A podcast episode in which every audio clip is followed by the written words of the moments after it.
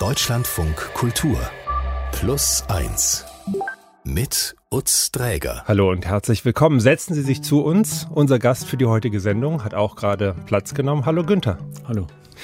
Der Journalist und Autor Günther Wessel ist mein Plus eins heute. Das letzte Mal, als ich dich sitzen sah, war das in deinem Büro, dein Journalistenbüro hier in Berlin Mitte. Und da war ich ganz fasziniert, habe ich dich auch drauf angesprochen. Du sitzt da bei offenem Fenster zu ebener Erde im Erdgeschoss, vertiefst dich in deine Arbeit und im Prinzip kann der Passant XY dir auf die Schulter tippen oder vielleicht mal auch mal mitlesen, was auf dem Monitor so steht. Bist du jemand, der sich so in seine Sachen vertieft, mit denen er sich beschäftigt, dass dich das gar nicht wurmt oder hast du dich einfach dran gewöhnt? Also einmal bin ich nicht so nah dran, dass er mir auf die Schulter tippen kann. Zum zweiten fast. fast. Aber zum zweiten kann er auch nicht gucken, was auf meinem Bildschirm steht. Das glaube ich auch nicht.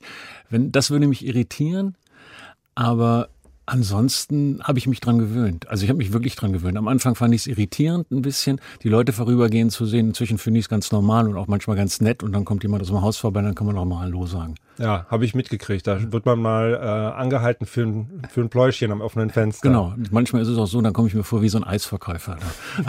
habe ich mir auch schon überlegt, dass man das vielleicht mal machen könnte, sowas draus, aus dem Fenster heraus zu verkaufen. Ja, ich fand das auch wirklich beim Vorbeigehen, als wir uns da getroffen haben, einfach eine besondere Situation, weil das ja einfach auch so dieses, da ist ein Fenster so weit offen, du kannst in diese Wohnung reingucken. Also es ist irgendwie so ein Setting, das reizt irgendwie.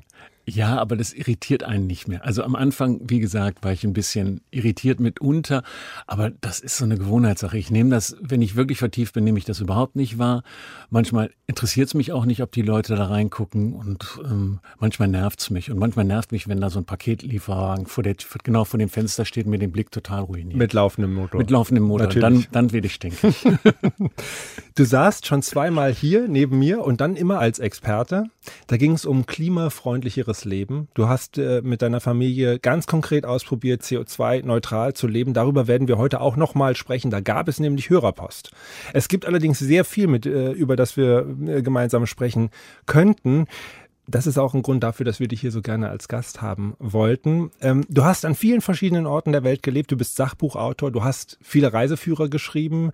Ähm, da hast du mir mal gesagt, es gäbe Orte auf der Welt, die sind so schön, dass man es sozusagen als Gefühl äh, spüren würde, als Schmerz. Ich nehme an, als wohligen Schmerz. Wo ist so ein Ort zum Beispiel? Zum Beispiel im Süden von Patagonien gibt es so ein paar Orte. Also da sitzt man in der Einsamkeit, guckt auf einen Gletscher, ähm, sitzt am See, guckt auf den Gletscher. Ähm, es gibt Kolibris, die da durch ähm, meterhohe Fuchsien durchtoben und man sitzt da und denkt, man ist das bezaubernd. Das ist so bezaubernd. Ähm, das hält man nicht aus. Das ist wundervoll. Und man spürt was. Und man, es ist, es gibt diesen deutschen Soziologen Hartmut Rosa, der spricht ja von Resonanz. Und dessen Resonanztheorie ist, dass man irgendwo auch hingeht und dann so etwas zurückbekommt. Man spürt was. Man läuft den Berg hoch, sitzt oben drauf, weiß, dass man was geschafft hat, hat eine Aussicht und fühlt sich. Und das ist in solchen Momenten ist es immer ganz stark da. Du hast wie wie ich gesagt habe, verschiedene Reiseführer geschrieben, auch über solche Orte. Du hast äh, aber auch andere Bücher geschrieben, hast viele Feature ähm, veröffentlicht, auch hier bei Deutschlandfunk Kultur. Ähm, eins davon, Kulturgeschichte der Elektrifizierung im rasenden Strom, lief gerade quasi eben im letzten Monat hier im Programm. Und du hast auch ein sehr hörenswertes Feature gemacht über die Vaterrolle. Und also sowohl gesellschaftlich als auch ganz persönlich deine eigene Vaterrolle. Ähm, und ein Befund deiner Recherche ist, Frauen leisten in Deutschland immer noch im Schnitt jeden Tag deutlich mehr Sorgearbeit für die Familie und sie sind auch die, die normalerweise deutlich länger zu Hause bleiben. Das, das ist so. Ist, das ist halt einfach so. Da kann man, braucht man, kann man Sozialwissenschaftler fragen. Da gibt es Hölle, Hölle viel Studien zu. Unter anderem von Jutta Almendinger von der, ähm, vom Wissenschaftszentrum Berlin. Also das ist einfach evident. Das ist, das liegt da, die Daten liegen auf dem Tisch. Und da gibt es so eine gesellschaftliche Ungleichverteilung. Hm, die ist ein bisschen furchtbar, muss man einfach so sagen. Und du hast da ganz, ganz besonders hingeschaut, weil du hast es anders gemacht. Du hast die Vaterrolle sehr aktiv interpretiert und darüber werden wir auch noch sehr ausführlich sprechen. Darauf freue ich mich schon. Vielen Dank, Günther, dass du hier bist. Wir haben das anders gemacht, muss ich korrigieren. Bin gespannt.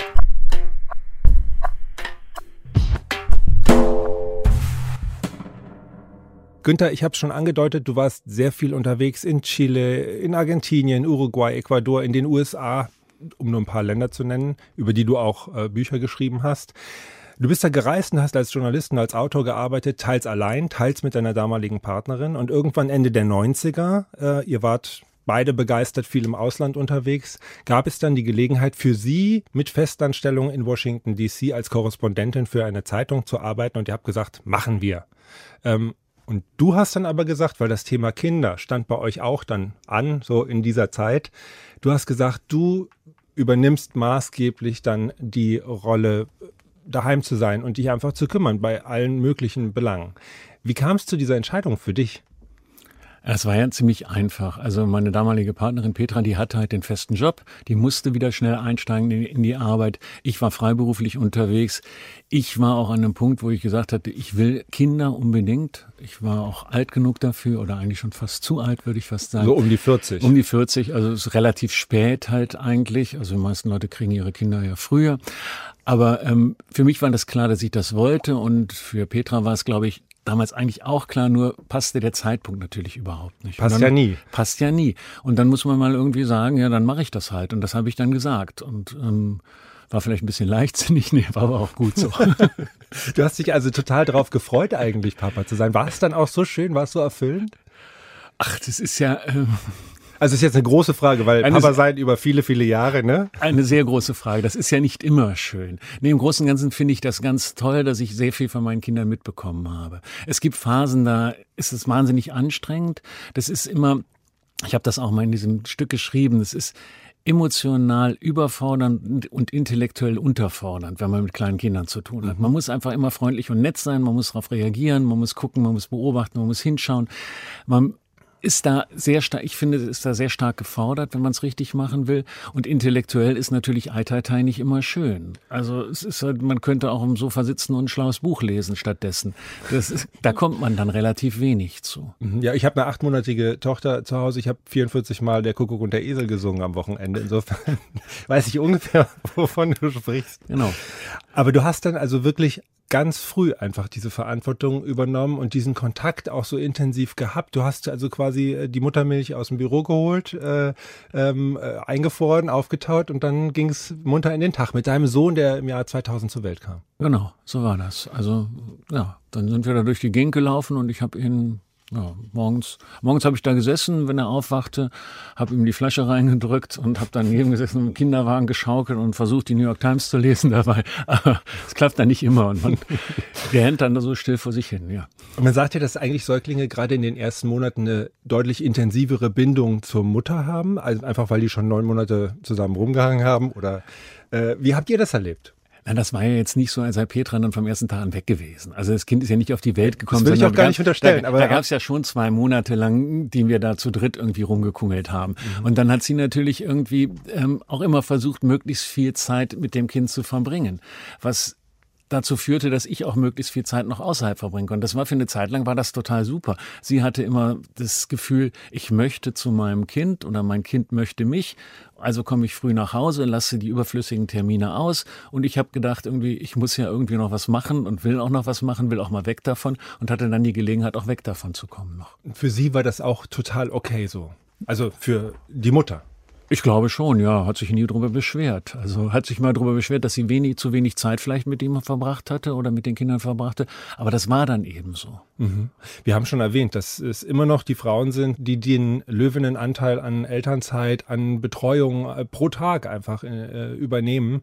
Ähm, das, was du übernommen hast, kann man einfach sagen, übernehmen Millionen von Frauen in der Regel äh, genau so.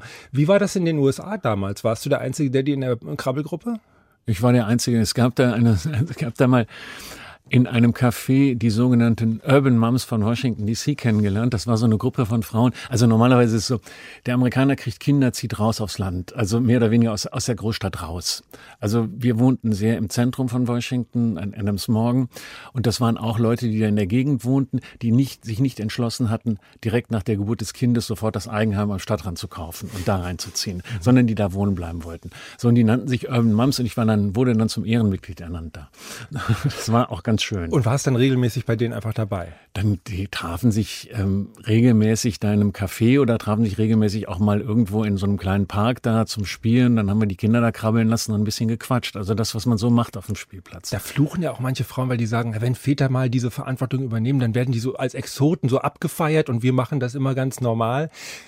Gleichzeitig hat man als Mann ja auch, das hast du in deinem Stück so auch herausgearbeitet, manchmal ähm, sozusagen das eigene Selbstverständnis eher schon auch in der Versorgerrolle stark zu sein. Das wird auch gesellschaftlich an einen herangetragen, auch von der Frauenseite. So habe ich das in deinem Stück zumindest auch erfahren dürfen. Ähm, wie war denn das für dich als Mann und den Beruf jetzt dann vielleicht nicht mehr so doll ausüben können? Zumal 2004 dann auch, äh, als ihr schon in Brüssel wart, dann auch noch die Tochter dazu kam. Das war schon nicht immer einfach. Also ich habe mich, glaube ich, in den ersten Jahren ging es, da, da, war ich, da war das alles gut. Und irgendwann wurde es ein bisschen komplizierter, weil man natürlich wieder anfängt, ein bisschen zu arbeiten. Dann fängst du ein bisschen an zu arbeiten, dann reicht das bisschen aber nicht aus. Also für das, Selbst, für das Selbstgefühl. Und dann versucht man mehr und dann klappt das auch nicht mit dem mehr. Also das ist, das ist dann sehr, sehr schwierig.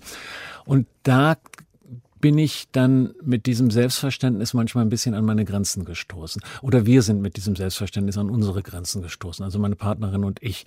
Wir hätten das damals häufiger mal diskutieren müssen. Wie fühlt man sich eigentlich in dieser Rolle? Wie sitzt man in so einer Rolle darum als Mann? Wie sitzt man als, wie sitzt sie als Frau da? Die zwei Kinder zu Hause sitzen hat, dann kümmert sich der Mann und wie wird sie damit konfrontiert und wie werde ich damit konfrontiert, wenn ich andere Leute treffe und die alle über ihre Arbeit reden? Man redet, man trifft Leute ja normalerweise, die man man neu kennenlernt und spricht darüber, was machst du eigentlich? Mhm. Und dann ist damit gemeint, was arbeitest du eigentlich? Und wenn du dann sagst irgendwie, ja, ich sitze zu Hause und hüte die Kinder und versuche nebenher, also dann nachgeordnet noch zu arbeiten, dann ist das für viele irritierend zuerst mal vielleicht und dann noch ein bisschen langweilig.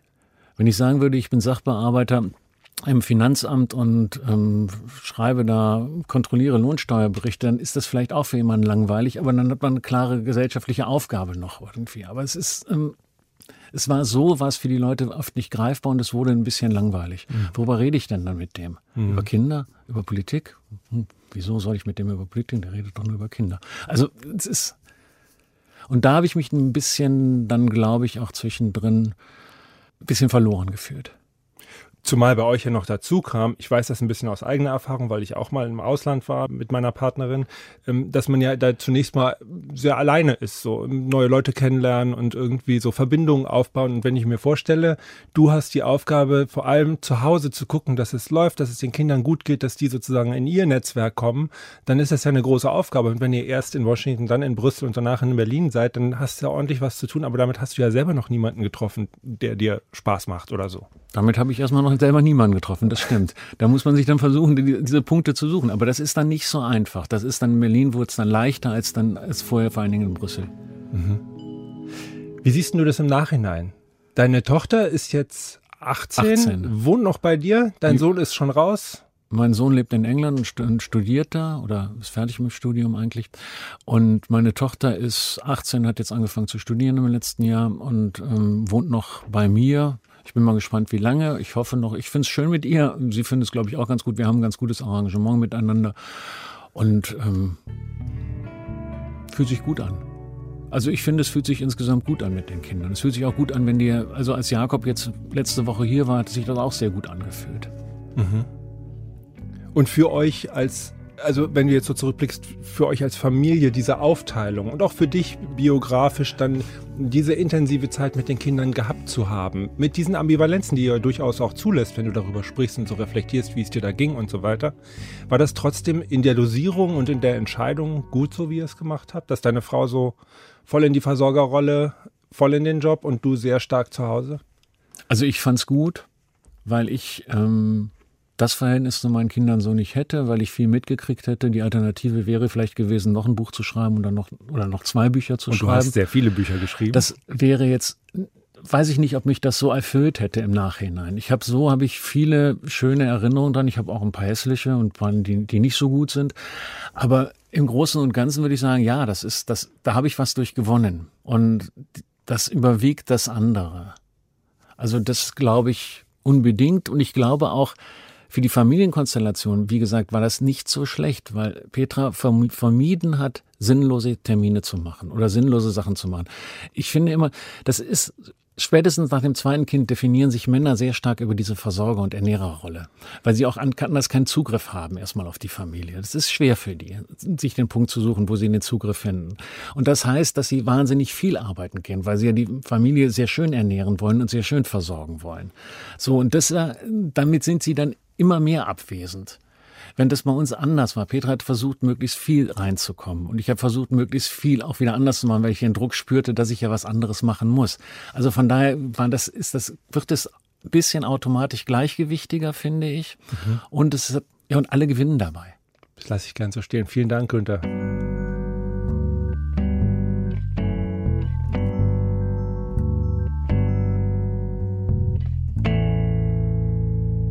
Jede Woche nehmen wir uns hier speziell für eine Frage des Lebens besonders viel Zeit.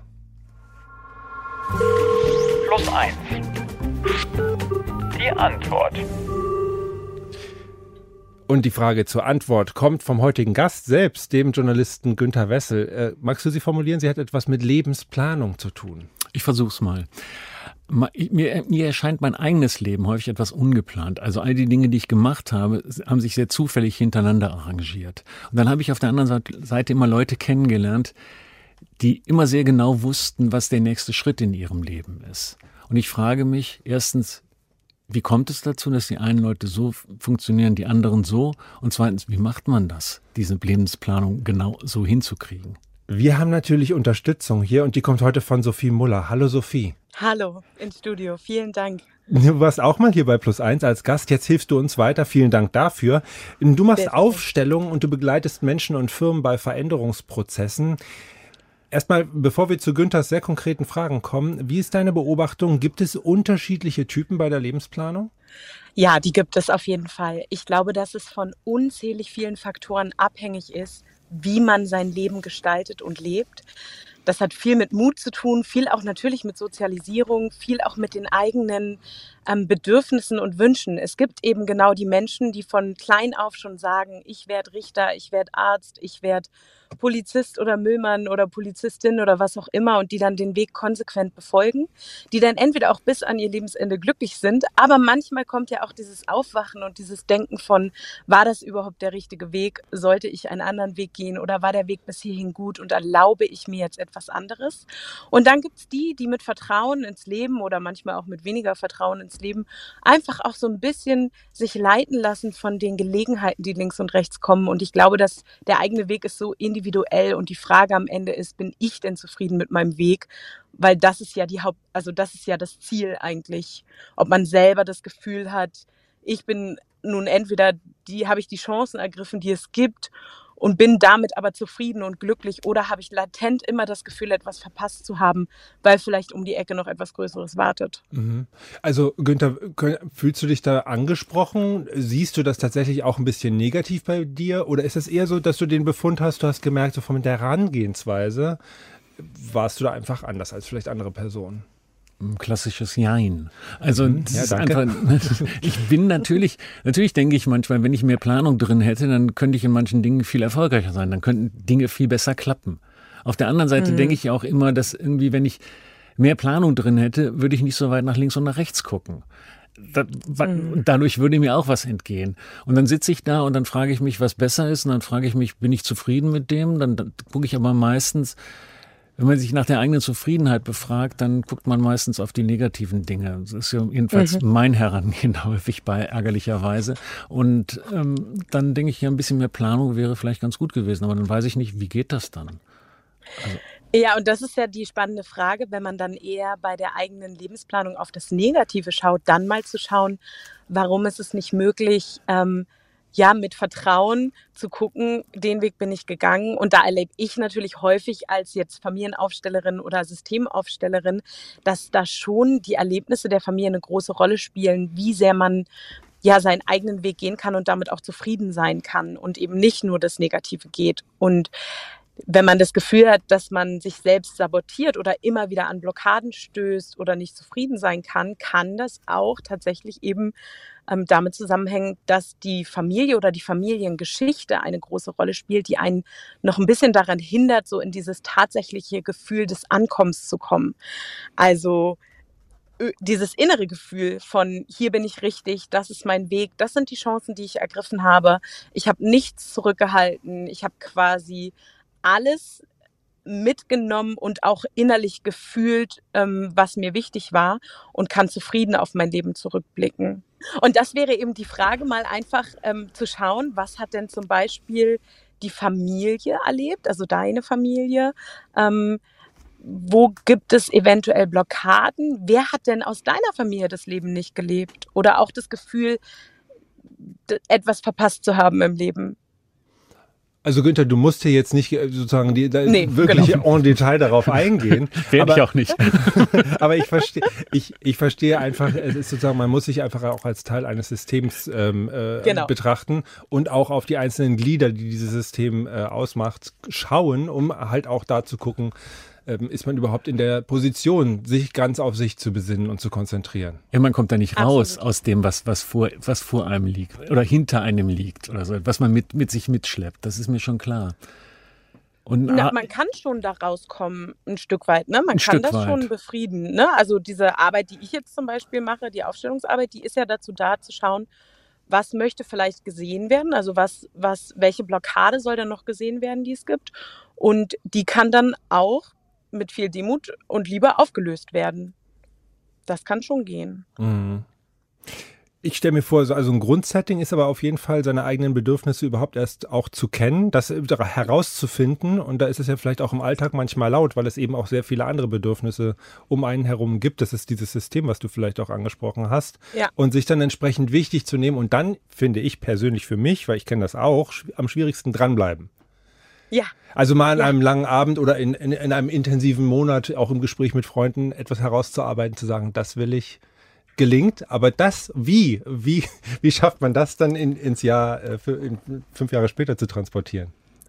Ja, und da ist ja die spannende Frage, das hast du ja schön gesagt. Die erste Frage ist ja, was sind meine Bedürfnisse, sich dem klar zu werden, was will ich überhaupt? Und wie will ich es überhaupt? Also wenn ich nicht zufrieden bin mit meinem Leben, wäre ja die erste Frage, okay, was muss ich ändern? Und dann tendieren ja Menschen ganz häufig dazu, ganz viel zu ändern. Und dann stellen sie nach drei Tagen fest, dass es viel zu viel war und sie es nicht mehr schaffen können. Daher wäre der, mein Tipp, so erstmal eine Stellschraube zu drehen und zu sagen, okay, welches Ziel möchtest du denn als nächstes noch erreichen? Für die nächsten ja, 20, 30, vielleicht 40 Jahre. Was, was soll denn da noch passieren? Und dann ist natürlich die Frage von, wie will ich es erreichen? Will ich es mit Stress erreichen? Will ich es, ähm, will ich es entspannt erreichen? Äh, muss ich vielleicht dafür auch etwas gehen lassen? Und dann noch die Frage zu stellen, was blockiert mich? Und das ist auch ein wichtiger Schritt, uns die, äh, bin ich mir das wert, das zu erreichen? Da muss man ja erstmal hinkommen. Und wenn man das sich alles beantwortet hat, dann kann man sich innerlich einen Plan machen, den man auch verfolgen kann. Das macht ja jeder Mensch auch im Kleinen. Ab morgen nehme ich mir vor oder ab heute jeden Tag zum Frühstück ein Glas, bevor im Frühstück ein Glas Wasser zu trinken. Ist ja umsetzbar. Mhm. Ja, das stimmt. Schafft man. Jetzt mal aufs Kleine gesprochen. Und dann, warum sollte das denn nur aufs Kleine gehen? Es kann ja auch aufs Große gehen.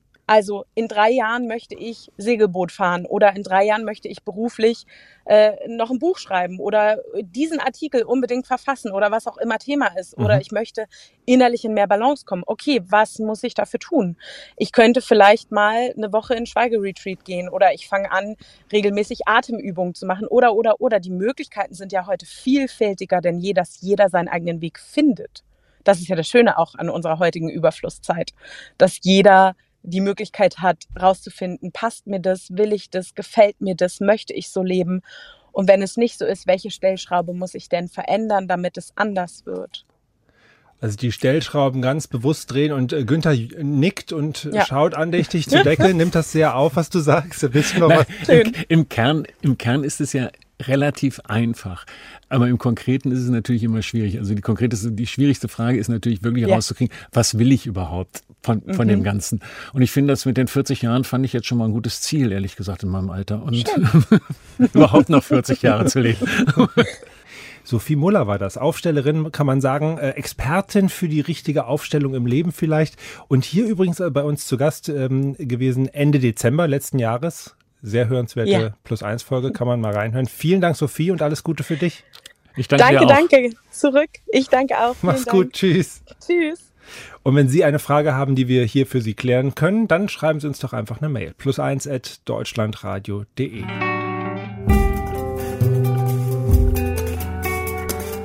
Als es gerade um Lebensplanung geht, ich will jetzt nicht cheesy werden, aber habe ich gedacht, ich möchte gerne in 20 Jahren auch noch so fit und irgendwie agil und, und so im Leben stehend sein wie du. Ich darf dein Alter verraten, nehme ich an, weil das kann man sehr einfach recherchieren. Du bist, glaube ich, 63? Ich werde 63. Du bist ja. 63. Und wo, wie, fällt dir das auch auf, dass du sehr jung geblieben bist? Oder wird dir das manchmal gespiegelt? Das weiß ich nicht. Also. Kann man ja im Vergleich mit Gleichaltrigen häufig auch ganz gut rausfinden. Ja, aber die meisten Leute, mit denen ich mich umgebe und die gleichaltrig sind, sind ja ähnlich drauf dann. Und ähm, sonst würde ich ja nichts mit denen zu tun haben wollen. Ich glaube, vieles kommt daher, dass ich junge Kinder habe. Mhm. Also Spätkinder kriegen hat natürlich den Vorteil, dass man von diesen Kindern immer was, immer was reinkriegt. Also man, da kommt ja immer Impact rein und da kommt immer, kommen immer Fragen rein, da kommen auch immer weltanschauliche Dinge rein. Also mit meiner Tochter kann ich mich herrlich über Politik streiten oder auseinandersetzen. Mit meinem Sohn genauso. Und das ist einfach, und da, da ist Leben drin. Und ich würde viele Diskurse nicht mitbekommen, wenn ich die Kinder nicht hätte. Mhm. Kann es auch daran liegen, dass du jeden Tag 30 Kilometer durch Berlin fährst mit dem Fahrrad? Das kann auch, also das ist zumindest nicht schlecht, wenn man gerne Kuchen isst, wie ich das tue. Du fährst gerne Fahrrad, das machst du auch schon seit Jugendtagen. Du bist in Krefeld geboren, in NRW. Äh, Nicht geboren, aber aufgewachsen. Aufgewachsen, warst da viel auch unterwegs, bist auf Radtouren mhm. gewesen und so weiter. Machst du das auch, weil du ja dieses Projekt schon auch hattest, mit deiner Familie zusammen da so CO2-neutral zu leben? Vier fürs Klima, das Buch habt ihr ja da zusammen geschrieben vor ein paar Jahren. Ist das, ist das Fahrradfahren auch dafür gedacht oder trifft sich das einfach hervorragend? Ich glaube, das trifft sich eher. Also wenn man da im Niederrhein aufwächst, dann fährt man Fahrrad. Dann wird man auf dem Fahrrad groß. Das gehört irgendwie so dazu. Und das habe ich immer gemacht. Das war immer mein, mein bevorzugtes Verkehrsmittel. Ich bin nie mit Öffis gefahren, bis ich nach Berlin kam. Und selbst hier fahre ich mehr Rad, als dass ich Öffis fahre. Ich habe zwar eine Jahreskarte von der BVG, aber die ist einfach so da. Also das ist so ein, das ist das normale Fortbewegungsmittel. Ich sage, meisten, sage den meisten Leuten auch immer, ich bin zu faul zum Laufen, deswegen fahre ich Fahrrad.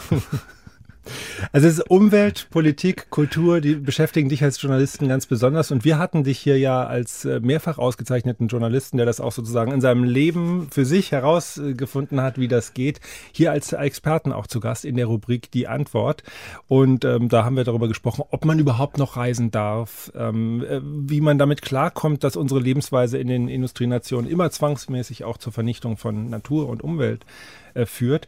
Und du hattest unter anderem ausgeführt, dass wir da eine individuelle, eine gesellschaftliche äh, Verantwortung haben, auch eine für zukünftige Generationen und dass man auch auf der individuellen Ebene zum Beispiel sehr viel tun kann. Möglicherweise eben das Rad äh, benutzen, das Auto weggeben, wie du es gemacht hast vor ein paar Jahren.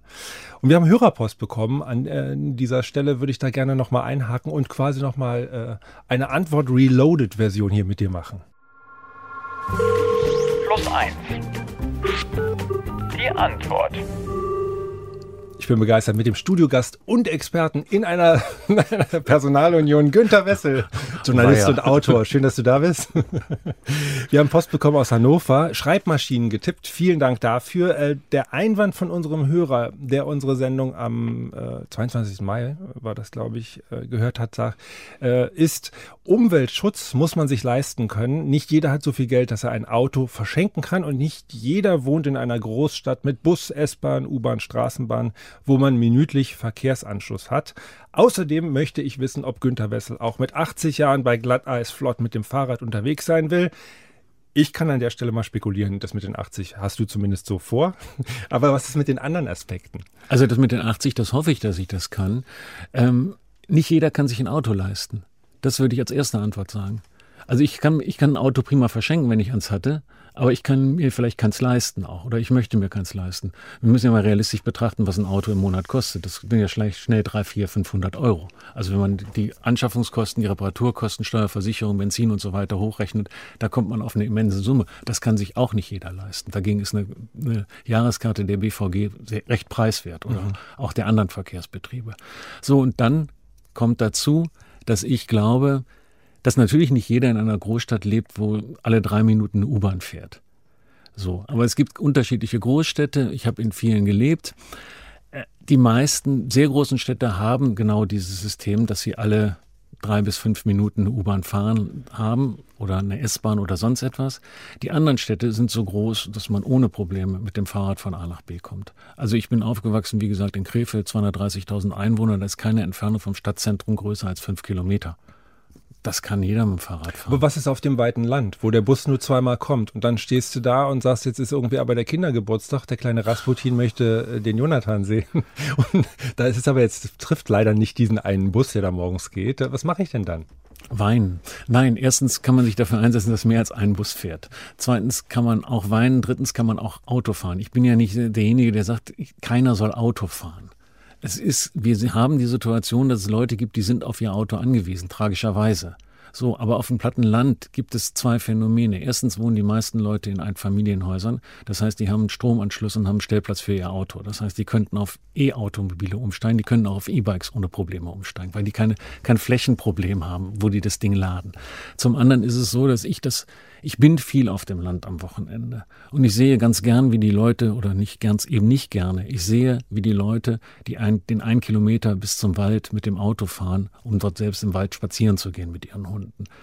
Äh, man kann das da gut das machen, ist, weil man von A nach, wenn man immer einen, man hat einen Parkplatz vor dem Haus, man hat einen Parkplatz vor dem Wald, deswegen machen die das. Also man könnte auf diesen Kilometer ohne Probleme verzichten. Aber das ist jetzt wenig, so weniger eine Anekdote, die du jetzt sozusagen einfach nur beobachtest. Das sind, da gibt es richtig Zahlen zu, dass diese kurzen Strecken ein Riesenphänomen sind. Die meisten Autofahrten in Deutschland sind unter zwei Kilometer lang. Mit Abstand. 50 Prozent aller Autofahrten, meines Wissens laut ADFC, also Allgemeiner Deutscher Fahrradclub. Mhm. Und zu dieser Frage mit dem Wohlstand, da gibt es ja immer wieder Studien, die klar darauf deuten, dass die Ärmeren in der Bevölkerung bei uns im Endeffekt weniger klimaschädlich leben, weil sie weniger konsumieren, weil sie äh, auf weniger Grundfläche leben, auch nicht im hippen Altbau unbedingt, äh, weil sie nicht die dicken Autos fahren und so weiter und so weiter. Weniger Flugreisen und und und, ja. Wird diese Dimension ähm, in der Diskussion zu wenig beleuchtet? Ich glaube, die werden immer vorgeschoben. Es ist immer die Krankenschwester, die auf dem Land wohnt, die unbedingt ihr Auto braucht. Es ist nie, ähm, ja, lassen wir die Krankenschwester auf dem Land, wenn sie zur Arbeit muss, lassen wir sie Auto fahren. Aber reden wir über die Großstadtbewohner. Von mir aus kann jeder Auto fahren. Soll sich, Menschen sollen sich nur klar werden, was sie tun. Und wenn sie das Auto wirklich nicht brauchen, sagen, ich brauche mein Auto, dann sollen sie Auto fahren. Aber wenn sie ehrlich sind zu sich selber, dann würde ich tippen, dass etwa die Hälfte aller dieser 48 Millionen PKWs, die in Deutschland rumfahren, die Hälfte davon verschwinden würde. Da bin ich mir recht sicher. Diese soziale Frage, die da immer aufgeworfen wird. Warum kümmert die uns immer beim Klimaschutz? Warum kümmert die uns bei vielen anderen Dingen? Offensichtlich nicht. Wenn wir, wenn wir um Pflege, über Pflegenotstand reden, dann kümmert uns die soziale Frage relativ wenig. Da applaudieren wir, da machen wir eine Einmalzahlung und das ist es dann. Aber einfach mal Gehälter zu erhöhen für so etwas, mhm. dann käme man auch aus vielem raus. Vielleicht könnte sich dann auch die Krankenschwester wieder die Wohnung in der Stadt leisten. Vielen Dank. Günter Wessel zu Gast als Experte und, und als Gast. Vielen Dank, Günter.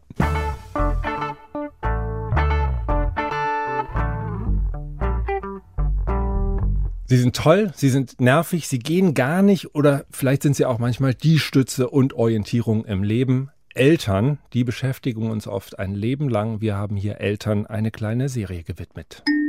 Was, Was ich, ich, ich an meinen Eltern, an meinen Eltern, an meinen Eltern, an meinen Eltern bewundere. bewundere. bewundere. Was ich an meinen Eltern bewundere. Dass meine Mutter eine ganz schlechte Beziehung zu ihrer Mutter hatte und ähm, regelmäßig geschlagen wurde, aber so also meine Mutter war mir gegenüber eigentlich total zärtlich und hat mich auch nie geschlagen. Ich glaube, dass für sie aber auch Kinder zu kriegen ein bisschen war wie so eine Quelle von, also Liebe, die sie dann teilen konnte, die sie halt nicht erfahren hat. Und das hat auch zu ganz viel Konflikten zwischen uns geführt, weil sie einfach ganz viel Nähe von mir sozusagen gebraucht hat. Und das, ja, ich würde sagen, so als kleines Kind habe ich das sehr genossen. Und dann später, also alles, was so meine Bewegung sozusagen von ihr weg war, einfach in meiner normalen Entwicklung, war für sie dann sehr schwer, irgendwie damit klarzukommen. Dass das irgendwie bemerkenswert ist, wie sie halt ja sozusagen diesen Gewaltkreislauf durch, also unterbrochen hat, ist mir eigentlich erst klar geworden, als ich selbst Mutter geworden bin, weil ich dann eben gemerkt habe, wie, also, dass es einfach super schwer ist, nicht die gleichen Fehler zu machen.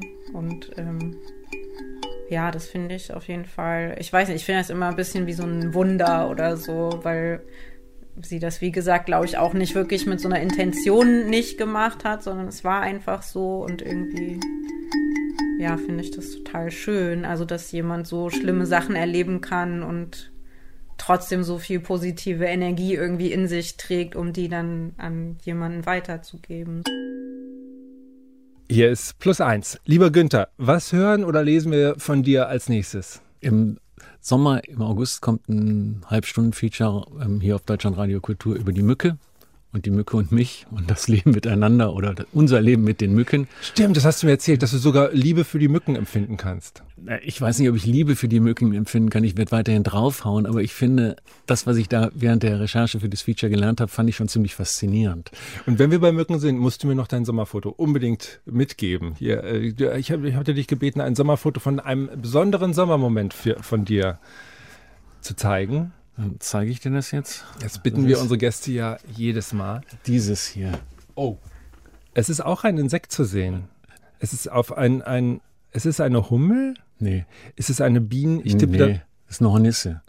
Aha. Das ist eine große Hornisse, die sitzt vor dem Eingang einer Baumhöhle und dahinter ist das Nest der Hornissen. Und das ist das Hornissennest, in das du letzten Sommer reingetappt bist? Nein, da bin ich nicht reingetappt. Ich finde das nur so total faszinierend. Ähm, ich bin viel draußen in der Uckermark und da gibt so es so einen Baum in diesem Garten, so einen alten Apfelbaum, der hat so ein Loch und da nisteten im letzten Sommer diese Hornissen drin.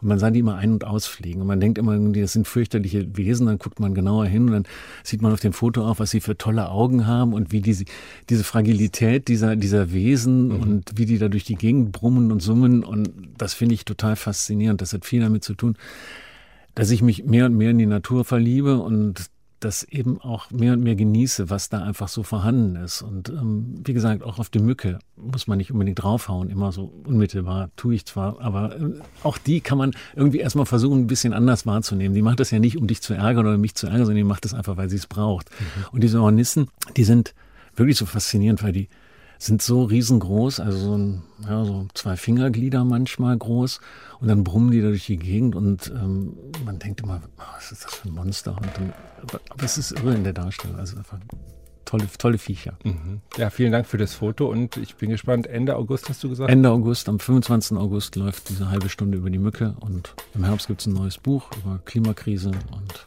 das sind die nächsten Projekte. Okay. Dabei viel Erfolg. Es war sehr schön, dass du hier warst. Ich danke. Ja, vielen Dank. Günter Wessel war hier zu Gast. Sachbuchautor, Journalist und naja, Sie hören ihn hier bei Deutschland von Kultur. Alles Gute für dich.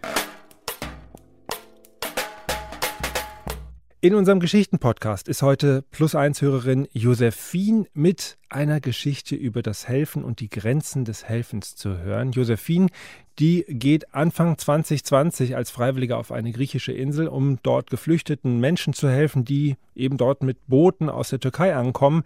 Sie selbst geht dabei über ihre eigenen Grenzen. Als sie wieder in Deutschland ist, merkt sie, nichts ist, wie es vorher war. Ich habe irgendwie so gemerkt, ich kann nicht mehr jetzt einfach hier irgendwie war es auch so wie so ein Ungleichgewicht. Also es war so vor allem eben sparsam äh, feiern gehen oder irgendwas Schönes machen. Das wirkte so, als würde man den Leuten irgendwie eine Klatsche geben. Was Josephine erlebt hat und wie sie diese Erfahrung verändert hat, erzählt sie im Geschichten-Podcast bei Plus Eins. Mein Name ist Utz Träger. Schön, dass Sie bei uns waren. Machen Sie es gut und bis bald.